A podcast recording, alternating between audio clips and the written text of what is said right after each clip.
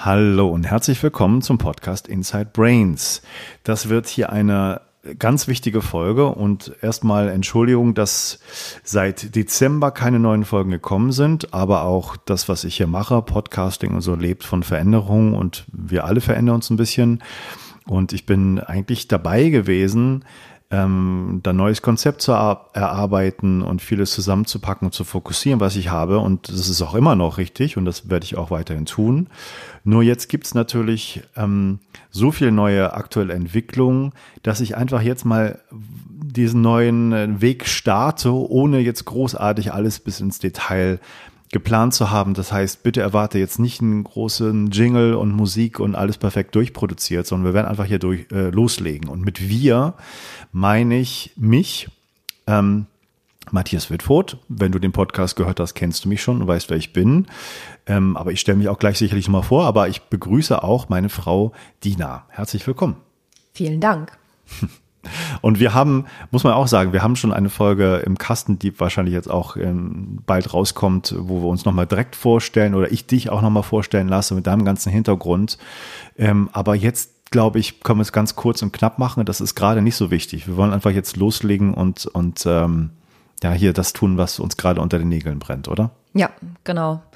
Ähm, wer ein bisschen was mehr über mich hören will, es gibt ja auch schon ein paar Folgen, in denen ich ähm, mit dabei war. Die letzte Folge mit Esther Perel, ähm, da war ich quasi der, der Gasthost. Ähm, und ansonsten, ja, habe ich eigentlich auch einen sehr ähnlichen Hintergrund wie du, auch Psychologin, auch Hirnforscherin, lange Zeit in der Hirnforschung gearbeitet.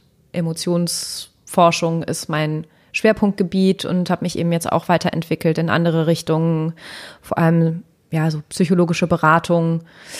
Ähm, auch körperorientierte Verfahren. Und ja, jetzt geht der Weg weiter und jetzt gerade brennt hier an allen Ecken und Enden. Und deswegen haben wir einfach jetzt gesagt, so, es muss jetzt nicht perfekt sein, sondern es muss jetzt einfach irgendwie was passieren. Und genau. Ich glaube, das ist ein guter Impuls. Und der Podcast fing ja an mit Themen, die mich in erster Linie interessiert haben. Ich habe Forscherkollegen interviewt, Musiker, Sportler und so weiter. Und ähm, das ist sicherlich das, was die Leute auch kennen. Dann habe ich seit ähm, ja vor gut einem Jahr angefangen, das nochmal mehr in Richtung Stress zu packen, also wie man mit Stress umgeht und so meine Spezialitäten reingepackt, die ich jetzt seit ein Jahr, äh, seit ein paar Jahren mir erarbeitet habe, gerade die Wim Hof Methode und jetzt, was uns unter den Nägeln brennt, was aktuell ist, natürlich, was kann es sein? Coronavirus. Ja. Und wenn man über Thema Stress redet und jetzt mit der Pandemie umgeht und mit den Ängsten und mit der ganzen äh, Medienlandschaft, dann ist das eigentlich das beste Thema, um sich daran zu beweisen. Deswegen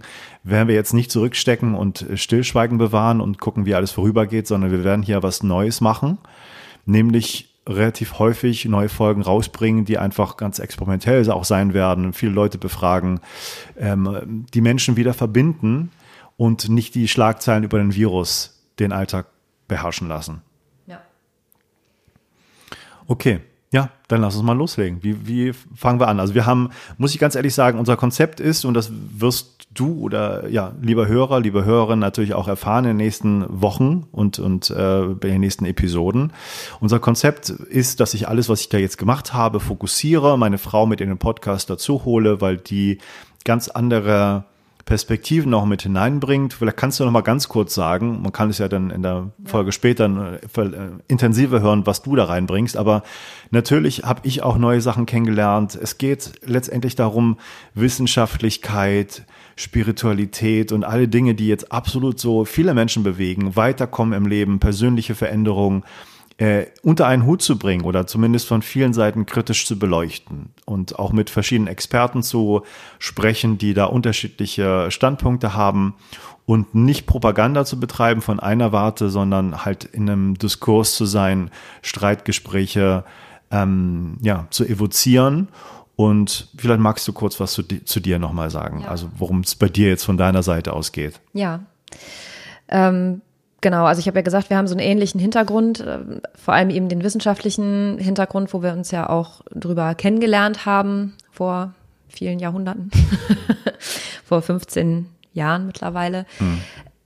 Das hat uns ja lange begleitet und unseren Alltag sehr bestimmt. Ähm, und das war auch gut und hat mich sehr viel weitergebracht und mir sehr viel Wissen und Kontakte und Aha-Erlebnisse und, und ja, Tolles beschert. Äh, es war total spannend, in diesem Bereich zu arbeiten. Ich habe allerdings in den letzten, naja, sagen wir mal so sieben Jahren, seit acht Jahren mittlerweile, seit unser erstes Kind geboren wurde, massiv Erfahrungen gemacht, die sich mit meiner wissenschaftlichen Ausrichtung und Persönlichkeit nicht vereinbaren lassen. Die sind jetzt nicht so neu. Also diese Erfahrungen hatte ich schon immer, habe die aber mehr und mehr weggedrängt. Ähm, um mein, also um es ein bisschen konkreter zu machen, dass ich eben Dinge vorher schon weiß, die passieren, die ich eigentlich nicht wissen kann. Es gibt diverse, und es ist jetzt, können wir in Zukunft sicherlich noch ein bisschen weiter ausführen, mhm. ähm, es gibt diverse Kindheitserinnerungen, die ich habe, wo sowas passiert ist, das ist dann irgendwann so ein bisschen in Vergessenheit geraten oder ich habe das halt so von mir weggeschoben, weil das natürlich auch nicht besonders gesellschaftsfähig ist, sowas überhaupt zu haben, darüber zu reden und äh, nicht gleich als komplett durchgeknallt abgestempelt zu werden. Lange Zeit war das dann auch nicht besonders im Fokus und kam dann aber, wie gesagt, durch die Geburt meines ersten Kindes und dann nach dem zweiten Kind noch viel mehr, einfach immer mehr in mein Leben, so dass ich dann ja irgendwie gar nicht bewusst nach Antworten gesucht habe, aber sie kamen einfach in mein Leben. Und ein großer Bestandteil da, davon war, dass ich angefangen habe, mich mit, also erstmal auf Englisch mit Witchcraft, also mit, mit dem Hexentum zu beschäftigen. Mhm. Ähm, was mir früher überhaupt nicht klar war, ist, dass es da so eine riesengroße Community gibt, das weltweit im Moment auch immer mehr boomt. Und das hat mir einfach gezeigt, dass es ganz viele Menschen gibt, die solche Erfahrungen machen, wie ich sie auch gemacht habe, mit denen ich in persönlichen Kontakt gekommen bin und die überhaupt gar nicht verrückt, durchgeknallt oder abgehoben wirken, sondern die ganz im Gegenteil mit beiden Beinen fest auf dem Boden der Tatsachen stehen, die Businesses führen, die Familien haben, die äh, die Welt verändern und Dinge bewegen, in eine Richtung, mit der ich mich sehr viel mehr identifizieren kann als mit allem anderen, was ich bis dato kennengelernt habe, wo es darum geht, ja, eine holistische Perspektive auf sich selbst einzunehmen und dabei trotzdem den Verstand nicht an der Tür abzugeben, wo es darum geht, ko-kreativ sein Leben zu gestalten, also nicht dieses ähm, Law of Attraction, was ja sehr simplifiziert ist, du musst nur irgendwie positives denken und dann kommt's schon, sondern zu sagen, da gibt's auch noch eine,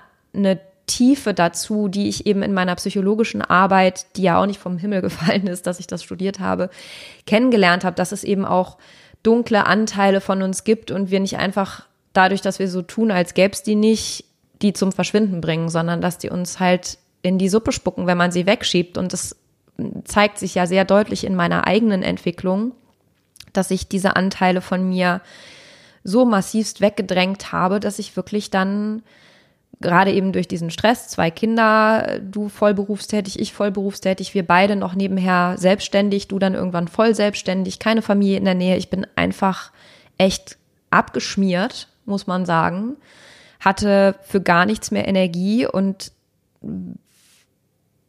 ja, habe halt irgendwie nach einer, nach einer Lösung gesucht dafür, wie ich da wieder rauskomme. Mhm. Und so Schrittchen für Schrittchen bin ich dann da hingekommen und ich, also als ich angefangen habe, mich damit zu beschäftigen, mit ähm, Hexentum, Hexerei, wie auch immer man, also ich finde auf Deutsch ist der Begriff irgendwie so ein bisschen sperrig, aber ähm, ja, sich mit ritueller Magie zu beschäftigen, mit persönlicher Praxis, mit äh, spirituellen Themen nochmal von so einem ganz anderen, vielleicht unserem Kulturkreis auch näheren Standpunkt als zum Beispiel Yoga, was ja aber trotz allem auch sehr ähnlich ist. Und es hat mir einfach so viel Freude bereitet und mich so glücklich gemacht und mich so, ähm, ja, mir so viel Licht wiedergegeben. Und da steckt halt auch viel mehr hinter, als Ja. was man vermuten würde. Genau. Und das ist eine Einladung an alle, die dann den Podcast weiter verfolgen möchten und dazuhören, ähm, da vielleicht auch ein bisschen hinter die Kulissen zu schauen und hinter die Vorurteile, was da so ähm, passiert und was man daraus ziehen kann und was das bedeutet. Und ich glaube, das mag vielleicht den Anschein geben, als wären wir jetzt so die Hexe und der Wissenschaftler hier so zwei Seiten. Das wird sicherlich in einigen Sachen auch sich komplett umdrehen, überraschenderweise. Ähm, wir sind nicht nur ähm, in einer Hinsicht irgendwie gepolt, sondern in verschiedenen Sachen können wir ganz unterschiedlich hin und her tendieren. Und ich glaube, das tut uns allen gut, wenn wir nicht so diese Schubladendenken weiter behalten und alles mal anschucken, an, anschauen und angucken. Anschucken ist auch gut, neuer, neuer Neues Wort. Neues Wort. Ähm, und ich glaube, da soll es hingehen. Und deswegen bin ich sehr froh, dass wir das jetzt einfach machen. Wir haben Ja. schon was vorbereitet, aber jetzt legen wir einfach mal los. Und das ist vielleicht nicht ganz perfekt, aber ich hoffe, das äh, kommt irgendwie an, dass man uns da weiter verfolgen will und, und mit zuhören will. Und auch wir kennen so viele interessante Leute, die wir schon zum Teil interviewt haben, zum Teil noch nicht, aber die wir einfach auch weiter befragen werden. Wie geht's euch gerade? Was passiert in der Welt? Wie seht ihr das? Und die Coronavirus-Pandemie kann, glaube ich, eine große Chance sein, ähm, mal die wirklich wesentlichen und wichtigen Sachen zu beleuchten und, und zu schauen, was auch, wie auch die Entwicklung da vorangeht. Ja. Es passiert ja rasend schnell was in der Welt. Jeden Tag kommen neue Meldungen, was gerade geschieht. Und aktuell, Donald Trump äh, lässt keinen aus Europa mehr anreisen. Italien ist komplett abgeschottet. An dem Standpunkt sind wir gerade und in Deutschland gibt es mehr Fälle. Ja, genau. Ich finde das von ganz vielen verschiedenen Perspektiven sehr spannend, sich das anzugucken. Ähm, einmal natürlich so ganz alltagspraktisch, also wie geht man selber damit um? Jetzt gerade für, für dich ja auch ganz relevant oder für uns, weil, weil das uns ja auch beide betrifft, ist, äh, wie geht man damit um, dass man Workshops gibt, Ja. wo Leute zusammenkommen. Dann natürlich auch, äh, ja, bleibt man selber gesund? Wenn nicht, was passiert dann? Äh, Kinder, Familie und so weiter. Dann die Frage, was hat das für ökonomische, so- sozioökonomische und auch politische Auswirkungen, nicht nur in Deutschland, sondern auch in der ganzen Welt. Und darüber hinaus, was sich eben da jetzt auch nochmal ganz deutlich für mich gezeigt hat, ähm, wie betrifft dieses weltweite Geschehen Leute, die sensibel sind für solche Phänomene. Und das, also meine Erfahrung damit war, dass es mich für ein paar Tage komplett ausgenockt hat. Es war wirklich so, wir sind irgendwie auch beide ne, morgens aufgewacht und es war wirklich von einem Tag auf den anderen war irgendwie so, irgendwas ist anders. Ja. Irgendwas stimmt hier nicht. Und ich war ein paar Tage wirklich äh, in Hilflosigkeit und Angst, naja, zwei Tage, sagen wir mal, ähm, und wusste gar nicht so genau, wo das herkommt und wie mir geschieht und habe halt gemerkt, dass mich dieses, dieses globale Geschehen, das lief so durch mich durch. Ähm, und habe aber gleichzeitig auch gemerkt, dass ich mittlerweile ganz gut aufgestellt bin, mir da Hilfe zu suchen und zu wissen, was ich tun kann, um mich wieder zu erden und nicht auszuflippen und dann eben das quasi einmal durchlaufen zu lassen und dann zu sagen, okay, jetzt gucken wir mal, was ist denn da jetzt tatsächlich? Also das war auch nochmal so, das fand gerade auch nochmal so ein Widerhall, dass dieser Teil von mir da eben ist, den ich sonst wahrscheinlich gar nicht wahrgenommen hätte. Also es gibt mehr Ebenen als nur von, ähm, weiß nicht, Sensibilität zu sprechen oder sowas. Das, äh, und jeder, der das hört und sich da wiederkennt, man ist nicht alleine. Das geht auch ein bisschen in die Richtung, Ja. ne? dass man äh, ganz viele Leute haben das ähnlich, dass man da Sachen spürt, die vielleicht irgendwie nicht so medientauglich sind oder nachrichtentauglich und ähm, das wird nicht so vermittelt und es geht Ja. nicht einfach nur um Ängste, die man dann irgendwie auf sich nimmt oder sowas, sondern um ganz andere Geschichten. Und Ja.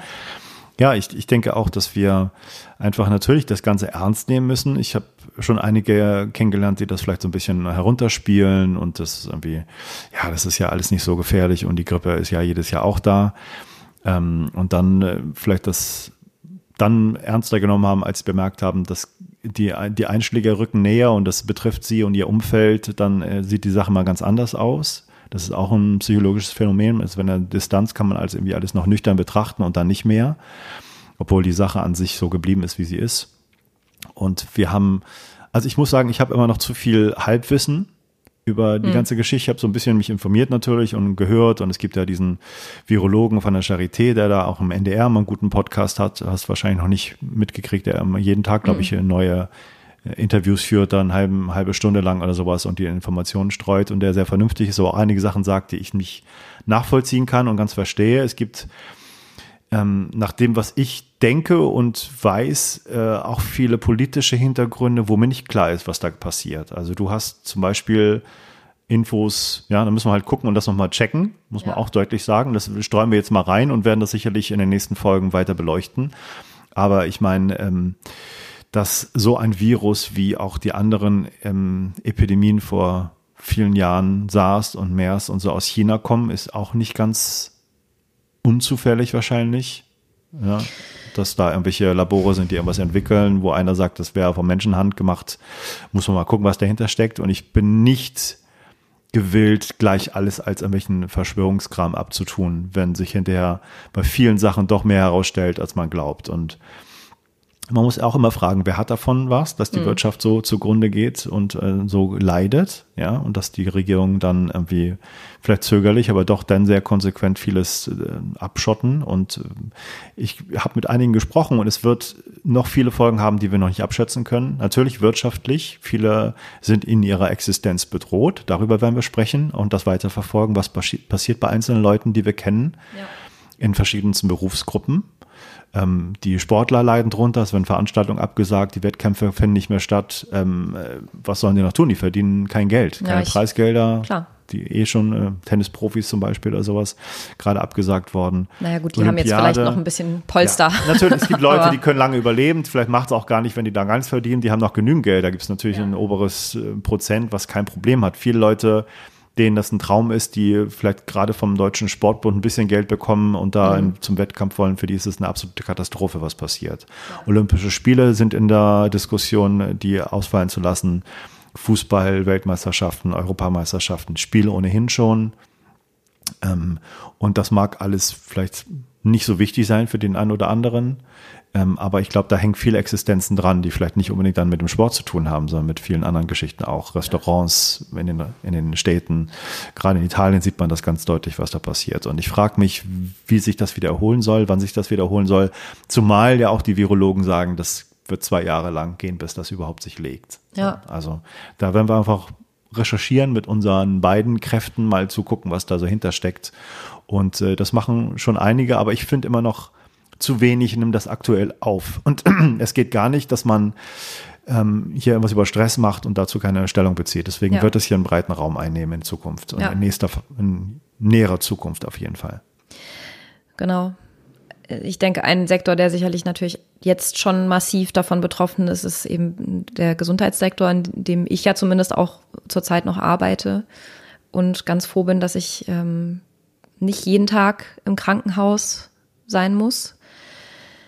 Ähm, ja, weil du gerade gesagt hast, Halbwissen. Ich glaube, also ich weiß nicht, ob irgendjemand mehr als Halbwissen hat überhaupt. Äh, sicherlich gibt's Stufen, Abstufungen von Wissen. Ich glaube, dass halt so in der, in der Masse der Bevölkerung einfach ganz viel auch nicht kundgetan wird, wie zum Beispiel, dass alle jetzt ähm, Hamsterkäufe machen und Desinfektionsmittel und so. Und eigentlich würde Händewaschen viel besser funktionieren, weil viele Desinfektionsmittel nicht viruzid sind, also dagegen gar nicht wirken.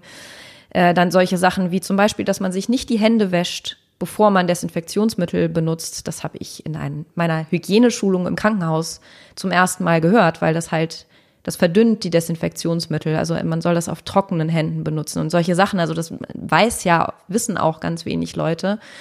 Ähm, das ist schon mal vielleicht die wichtigste und beste Info, die wir jetzt in der Episode reinbringen können. Ja. Muss man auch ganz deutlich sagen. Solche kleinen Dinge vielleicht äh, können schon ganz viel verändern. Ja, ja, genau. Und das Händewaschen an sich 10, 20 Sekunden mit Seife einfach besser wirkt, als Desinfektionsmittel zu benutzen.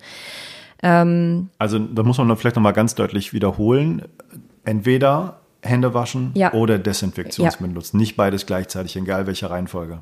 Äh, ja, gut, also ich meine, vorher und dann Hände waschen macht sowieso keinen Sinn. Aber auch wenn man, selbst wenn man die Hände sehr gut abtrocknet, es verbleibt immer Feuchtigkeit auf der Haut. Und wenn die, also wenn sich das Desinfektionsmittel mit dem mit der feuchten Haut verbindet, dann ähm, wird es halt quasi weniger wirksam dadurch. Ja. Und auch mit genau. den Gesichtsmasken ist ja auch ähnliches Ding. Letztendlich soll das andere schützen, wenn man was hat genau. und in der Öffentlichkeit ist, aber es schützt nicht wirklich einen selber. Einen nein. selber, wenn man das trägt, weil genau. letztendlich geht es um das äh, mit den Händen, wo das Virus dran sein kann, die eigenen Hände ins Gesicht fassen und da reibt man das dann in die Augen und da kann es auch eindringen. Genau, das ist ein Faktor. Der andere Faktor ist, dass diese Masken, die wirklich dagegen wirken, eigentlich speziell angepasst sein müssen. Man darf keinen Bart tragen, zum Beispiel als Mann, damit das wirklich auf der Haut aufsitzt. Es muss auch an der Nase ganz fest abschließen. Die meisten ziehen die halt einfach diese ganz normalen Masken über. Äh, da ist halt überall noch quasi Luftraum, wo das nicht anliegt, da können die Viren auch durchkommen. Also das bringt letztendlich nichts, außer dass man jemandem was wegkauft, der es eigentlich nötiger bräuchte. Ähm, ja, was, was mir auch noch mal so immer wieder durch den Kopf gegangen ist, ist die Tatsache, dass jetzt mit sehr drakonischen Maßnahmen umgegangen wird auf der Welt. Also Italien ist abgeriegelt, China war abgeriegelt. Na, abgeriegelt äh, nicht, man hat keine mehr einreisen ja, lassen oder so. Von, naja, gut, von aber China, gab, aber. Genau, ja. aber es gab halt ziemlich drastische Maßnahmen, die eben hm. das, das öffentliche Leben sehr stark betroffen haben. Sicherlich mit dem Hintergrund, dass eben diese Infektionskurve nicht so steil ansteigt, weil es eben exponentielles Wachstum ist. Das ist ja auch sinnvoll.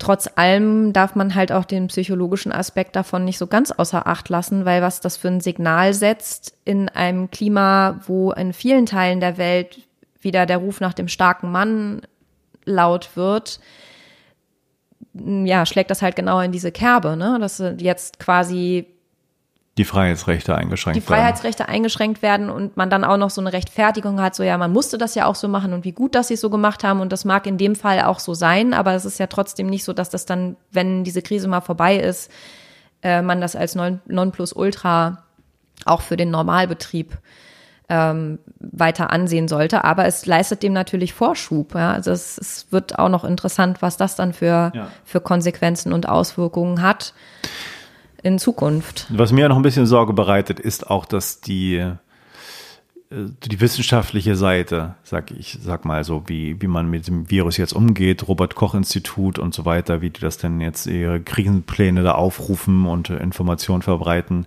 dass das so jetzt einfach durch die Angst das Nonplusultra ist. Und wir sind beide als Wissenschaftler, die lange in der Szene arbeiten, nicht sozusagen, die, die lügen alle und das ist Schwachsinn und Wissenschaft ist nichts wert. Aber Wissenschaft ist immer eine Auseinandersetzung mit der Wahrheit, die ist nicht absolut. Das heißt, man kann nicht wissen, wie es wirklich ist. Und es gibt viele Zweifel, ähm, ob die Tests auch so wirken, dass man das so feststellen kann und und und. Da kann man vieles aufzählen, nur die Zweifel sind gerade nicht so gefragt und die wollen, will man auch nicht hören, um die Leute nicht zu verunsichern. Trotzdem muss man da weiter dranbleiben, finde ich. Man kann nicht das ungefragt äh, annehmen und auch diese Massenimpfung scheint ja dann so ein Hoffnungsschimmer zu sein für viele und, und letzte Rettung. Und wir haben einen, sag mal, einen sehr ambivalenten Bezug zur Impfung, muss ja. man auch ganz deutlich sagen. Ich ließ immer wieder, um Gottes Willen, diese Impfgegner und jetzt, jetzt outen wir uns auch noch so ein bisschen in die Richtung, ähm, was mir ein bisschen leid tut, aber auch dann wieder nicht, weil ich habe auch keine abschließende Meinung. Ich äh, bin auch dann im Halbwissen gesegnet, was das Thema angeht. Ein bisschen weiß ich was darüber, aber bis in die Tiefe gehend habe ich mich da auch nicht beschäftigt. Ich weiß nur, dass bei unserer Tochter die Impfung absolut schief gelaufen ist. Und das kann mir keiner erzählen, dass das irgendwie gut aufgefangen wurde vom Gesundheitssystem. Nee, das waren nicht. Leugnungen, ja. Verneinungen. Wir haben uns da völlig hilflos geführt, gefühlt. Ja. Ja, und das ist halt das ist dann der nächste Punkt, dass quasi, also ich bin in dem Thema relativ tief eingestiegen, was, was Impfungen angeht. Ähm, ich bin nicht gegen Impfung, ich bin gegen die Praxis, wie das tatsächlich durchgeführt wird im mhm. Moment und dass einfach kein Diskurs zugelassen wird, der, der ähm, beides irgendwie in die Waagschale wirft, sondern es ist halt so emotional aufgeladen und das geht jetzt mit Corona ja genauso weiter. Also noch emotional aufgeladener kann es ja gar nicht werden, wenn die dann irgendwie in einem halben Jahr irgendeinen Holter die Polter entwickelten Impfstoff der kaum getestet ist, auf den Markt schmeißen, werden sich das alle in die Venen jagen. Und ich, es gibt genug wissenschaftliche Hintergründe, die zumindest stark an der Wirksamkeit zweifeln lassen und eben darauf hinweisen, dass viele Impfstoffe auch so viel unerwünschte Wirkungen haben, dass man das Ganze nochmal besser beleuchten müsste und besser untersuchen müsste. Und das wird halt jetzt, ist es eben wieder so das nächste Thema. Da haben wir jetzt quasi, das ist jetzt der, der Traum aller äh, Pharmafirmen. Ja.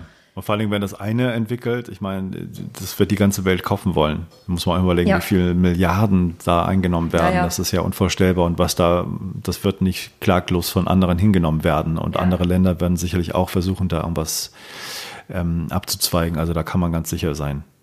Ich glaube, dass eine der großen Schwierigkeiten ist, dass das eben ein so facettenreiches Thema ist mit Auswirkungen auf so unterschiedlichen Ebenen, dass das mein kleines Gehirn tatsächlich überfordert. Und man kann nicht zu allem alle Informationen haben.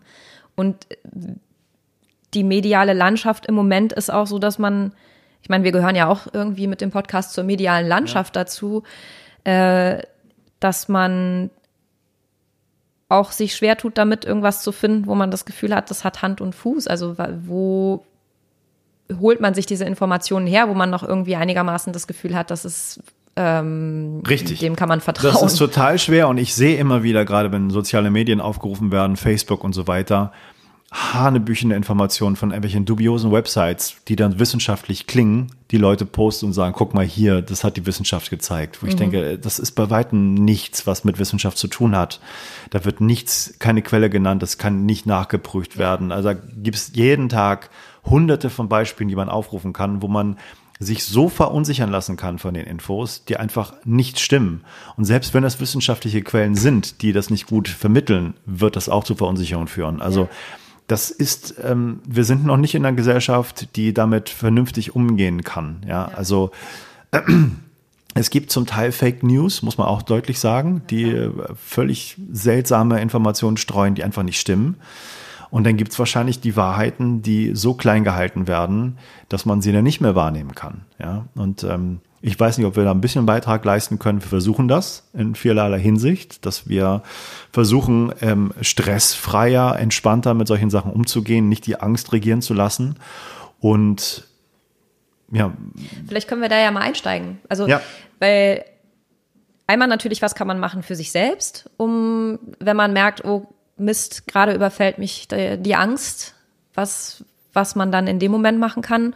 Und das andere, was vielleicht auch für die nicht wissenschaftlich äh, bewanderten, weil nicht in dem Bereich arbeitenden Hörer wichtig ist, was ist denn für uns eine gute wissenschaftliche Quelle? Also woran erkennt man denn Informationen, die gut ist? Für mich ist zum Beispiel immer wichtig, dass wenn da steht, irgendeine Studie hat irgendwas nachgewiesen, dass da ein Link ist zu der Studie, die zu einer Seite führt, wie zum Beispiel ResearchGate oder Science Direct oder PubMed, die eben so die großen Sammelmaschinen sind für wissenschaftliche Veröffentlichungen, dass das in einem Journal, also in einer Zeitschrift veröffentlicht ist, die einen, eine eigene Homepage hat. Da kann jeder draufgehen man kann zwar nicht immer die Artikel lesen, aber man kann zumindest da drauf gehen und gucken, ist das peer-reviewed? Das müssen, das schreiben die auch auf ihren Homepages. Peer-reviewed heißt, dass die Veröffentlichungen, bevor sie gedruckt werden, an unabhängige Wissenschaftler geschickt werden, die das durchlesen, kritisieren, sagen können, was muss noch verbessert werden oder es ist totaler Schmonz, das kann man sowieso nicht veröffentlichen. Das heißt, es gibt da so eine gewisse interne Kontrolle bei den Sachen, die, das nennt sich eben peer-reviewed, ja. sind. Gut ist, wenn das auch einen Impact-Faktor hat. Das heißt, wenn diese Zeitschrift auch zitiert wird in der wissenschaftlichen Welt. Aber das ähm, sind schon, äh, Entschuldigung, wenn ich das so sage, das ist vollkommen recht. Aber das sind schon viele Infos, wo jemand, der das hört und ein bisschen entfernt ist von der Wissenschaft, denkt, was jetzt? Woher soll ich das alles wissen? Das, das kann ich ja gar nicht nachprüfen. Wo, wo sehe ich einen Impact-Faktor? Ja. Was sind das für ähm, Homepages und wie kann ich das alles feststellen? Also das wird vielen Leuten gar nicht gelingen. Und da muss man auch sagen, auch das ist kein System, was absolut sicher dann gute Informationen liefert. Da Nee, kann klar. auch viel Blödsinn dabei sein, trotz Impact-Faktor und trotz Studie und trotz Peer-Review. Also Ja. Das, man kann nie hin- äh, hundertprozentig sicher sein, dass die Informationen so stimmen, dass sie richtig sind. Man kann nur sagen, das ist seriös ja? Ja. oder weniger seriös. Das ist schon, das ist schon mal ganz gut. Und es gibt sicherlich auch Plattformen, die wir nochmal recherchieren müssen, die vielleicht das bisschen besser aufarbeiten, wo man dann einen Eindruck kriegt, wo das herkommt, die, die auch seriös sind. Ähm, und dann gibt es natürlich wieder eine Ebene, wo man auch die seriösen Sachen anzweifeln darf. Und, und äh, es gibt immer Gegenstimmen, die vielleicht da nicht zu Worte kommen und wo es um eher Soziologie geht und nicht um wirklich Wissenschaft, wo es nicht darum geht, eine Wahrheit zu entdecken, sondern was ist nützlich, wo kann man mit Geld machen, wo kann man mit Karrieren fördern. Also die Welt ist sehr, sehr schwierig und äh, undurchschaubar und ähm, es wird sich dann entscheiden, wie jeder Einzelne, wem er vertraut und in welche Richtung er gehen will und äh, was dann passiert. Also mehr kann man, glaube ich, da, Ja. anders kann man es nicht sagen. Nee, das oder? stimmt schon. Also das ist, das ist nur so eine Sache, die für mich immer relevant ist. Wo kommt die Information her? Kann ich das nachvollziehen? Und wo, ne, also ist das irgendwie, wenn es zumindest seriös ist, ist schon mal so ein bisschen Beruhigung eingetreten. Das andere ist natürlich, du hast recht, man muss gucken, wem man da vertraut. Und das hat, glaube ich, ganz viel mit dem Bauchgefühl zu tun, also mit einer, mit einem, mit einer intuitiven Entscheidung, die mehr Informationen einbeziehen kann, als wenn man das mit der bewussten, m, rationalen Entscheidung trifft. Nur das Problem ist, gerade wenn man eben Angst hat und unter Stress ist, dann hört man das halt oft nicht, sondern dann will man schneller antworten und einfache Antworten und äh, möchte, dass man möglichst schnell nicht mehr in eine Tüte atmen muss, weil man gerade irgendwie Ja.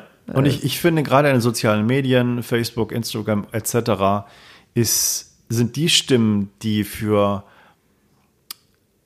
Zynismus stehen und was Lächerliches machen und runterspielen oder ähm, sehr überkritisch sind und, und äh, viele dubiose Quellen da ranbringen, die sind am lautesten. Irgendwie viele vernünftige Sachen gehen eher unter, finde ich. Und äh, es ist auch viel ja, Inhaltsleeres, was da, was da gepostet wird. Es geht eher um den Schein und nicht um wirklich um die Leute. Und ich glaube, das, was wir gerade brauchen, und vielleicht wiederhole ich mich da, ist, dass wir echte Statements haben wollen. Nicht Instagram-Posts oder Facebook-Posts, wie toll es gerade einem geht und wo man im Urlaub ist und was schon für ein schönes Essen man da hat und die, die neue Uhr oder die, die neue Yoga-Pose, die man gerade zeigt.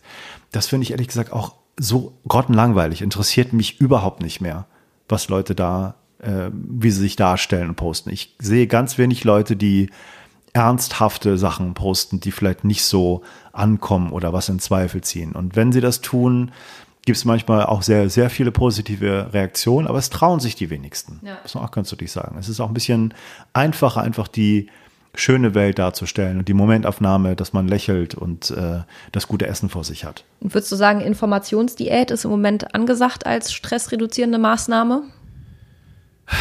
Das ist schwierig, ne? Man soll sich ja schon informieren. Ich möchte schon wissen, was in der Welt losgeht und passiert und informiert sein. Gerade wenn ich reise oder hier meine Kinder schützen muss oder meine Familie, möchte ich wissen, was, was Sache ist. Aber ich muss schon ganz deutlich aufpassen, welche Quellen ich da aufrufe. Also, ich könnte jetzt auch keinen Tipp geben, ehrlich gesagt. Ich, wir gucken vielleicht, glaube ich, beide irgendwelche Zeitungs-Online-Geschichten, wo man ein bisschen informiert wird. Ich denke, das ist auch ein ganz schöner Ausschnitt, der da uns wiedergespiegelt wird. Und ähm, also ich kann die Frage noch nicht beantworten, muss ich ehrlich sagen. Informationsdiät, ja, man äh, vor, vor Sensationsinformation. Also, sorry, wenn ich das deutlich sagen muss, aber Bildzeitung würde ich bestimmt nicht online oder aufschlagen. Solche ähm, Radikalisierung und, und Angstmachereien be bewusst schüren, um irgendwelche Sensationsmeldungen hervorzukramen. Das ist, glaube ich, jeder vernünftig denkende Mensch müsste sich davon fernhalten, gerade jetzt. Ja. Und sich auf sowas nicht einlassen. Und ich denke, ja, vielleicht Robert Koch Institut, der Typ von der Charité scheint vernünftig zu sein, sich da ein bisschen zu informieren. Sachlich nüchtern. Ähm, diese Dinge zu betrachten. Wir können ja trotzdem kritisch bleiben und danach haken. Und es gibt viele, viele Fragen, die nicht beantwortet werden und wurden und ja offen sind. Und es scheint weltweit loszugehen. Aber ja, habe ich gerade noch mal geschaut, so Weltkarte Russland, irgendwie mit 20 Fälle. Warum passiert da nicht viel? Oder Japan ist auch noch kaum naja, betroffen. Die Frage ist halt, wie viel da an Informationen Ja, China ist da ne? freizügiger. Ne? Warum sind die denn so gewesen? Also ich, ja. genau, da müssen wir noch mal gucken, ob man da mehr erfahren kann und andere Leute man dazu interviewt, die da einen anderen Standpunkt zu haben. Aber ich glaube, noch mal zur Frage, was kann jeder Einzelne tun? Du hast ja. ein paar Tipps genannt. Informations Diät vielleicht nicht, sondern Informationsselektion. Genau. Genau zu gucken, wo man sich informiert und da auch beibleibt und nicht zu viel in die Breite gehen, nicht zu viel trauen, was auf Facebook gerade gepostet wird und die Stimmen, die in die eine oder andere Richtung radikal sind, würde ich schon mal auch nicht annehmen. Und vorsichtig ist gut, ähm, aber ja, ich glaube, wir müssen uns da ein bisschen, wir müssen einfach im Gespräch bleiben mit vielen, vielen Leuten und gucken, ja. was da passiert und nicht uns zumindest geistig nicht einigeln. Genau, das ist, glaube ich, auch noch so ein anderer Punkt, wo ich dachte, das ähm, hat natürlich auch eine Auswirkung, wenn den Leuten eben Isolation verordnet wird und man quasi misstrauisch jeden anguckt, der an einem vorbeiläuft, ob der einen jetzt gleich anhustet und ansteckt. Und man aber weiß, dass gerade menschlicher Kontakt unfassbar wichtig ist für unsere Gesundheit.